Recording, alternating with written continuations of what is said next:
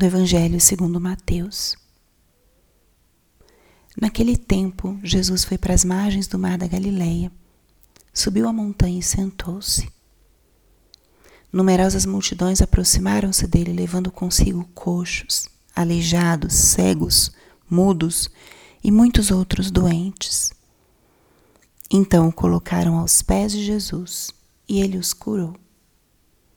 O povo ficou admirado quando viu os mudos falando, os aleijados sendo curados, os coxos andando e os cegos enxergando, e glorificaram o Deus de Israel.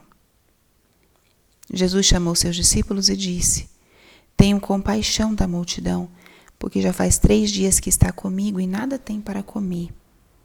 Não quero mandá-los embora com fome para que não desmaiem pelo caminho. Os discípulos disseram: Onde vamos buscar nesse deserto tantos pães para saciar tão grande multidão?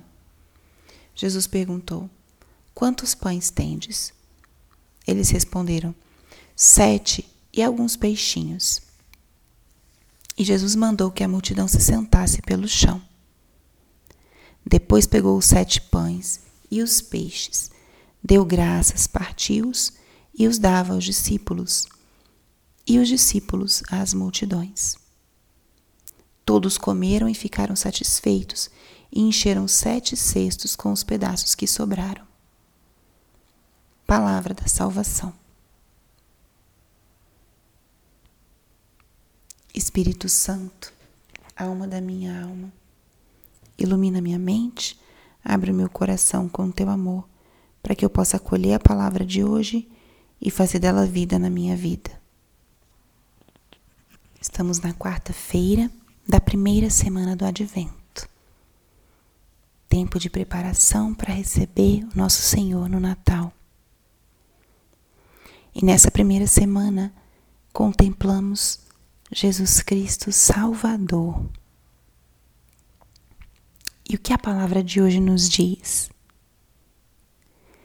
A palavra de hoje é uma palavra muito rica e ela tem duas cenas em uma. O relato hoje nos trouxe a cena em que Jesus cura aqueles que vão ao seu encontro. E em seguida, a cena da multiplicação dos pães.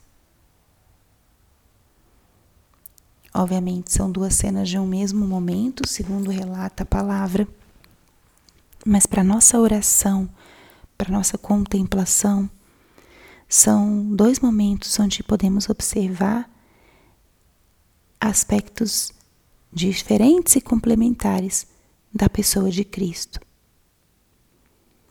Primeiro, Jesus realmente como Salvador, como libertador. Jesus acolhe todo aquele que vai ao seu encontro e realiza prodígios. Aqui nessa passagem, Jesus cura os cegos, os aleijados, os coxos. A cura é uma ação salvadora de Jesus, porque ele acolhe a pessoa enferma, limitada, e dá a ela, restitui a saúde, reestabelece de forma que essa pessoa volta a poder ter as suas capacidades plenas a poder interagir, a poder receber também conhecimento, capacidade de encontro com o outro. Jesus que cura. E em seguida, vemos Jesus Salvador, que é o Cristo que cuida, que alimenta. Ele como fonte de toda a vida ele como fonte de toda graça. Nitidamente nessa passagem, nesse segundo trecho da passagem, vemos primeiro Jesus que cuida, como ele é que os, o que se preocupa. Ele se preocupa que aquela multidão desfaleça de fome. Em seguida, ele pede os pães e os peixes. Ele dá graças e ele multiplica. E depois Jesus dá aos seus discípulos para que eles repartam. isso também nos ilumina, porque o discípulo, o que ele dá, o que ele transmite, não vem de si mesmo. Tudo vem da graça, do poder de Deus. Tudo. E vemos aqui como a salvação de Jesus é uma salvação abundante, sem limites. Na linguagem bíblica, o número 7 simboliza totalidade, perfeição. E quando nesse trecho se fala de sete pães, eles distribuíram a multidão, depois recolheram sete cestos.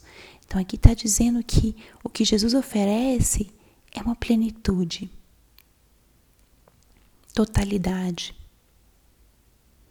Nosso Senhor, Ele é o Salvador, mas Ele não vem trazer uma salvação pela metade, Ele vem trazer a salvação plena.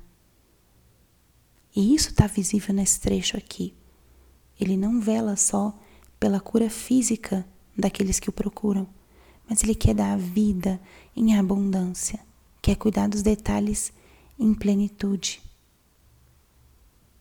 Esse é o Senhor que estamos esperando.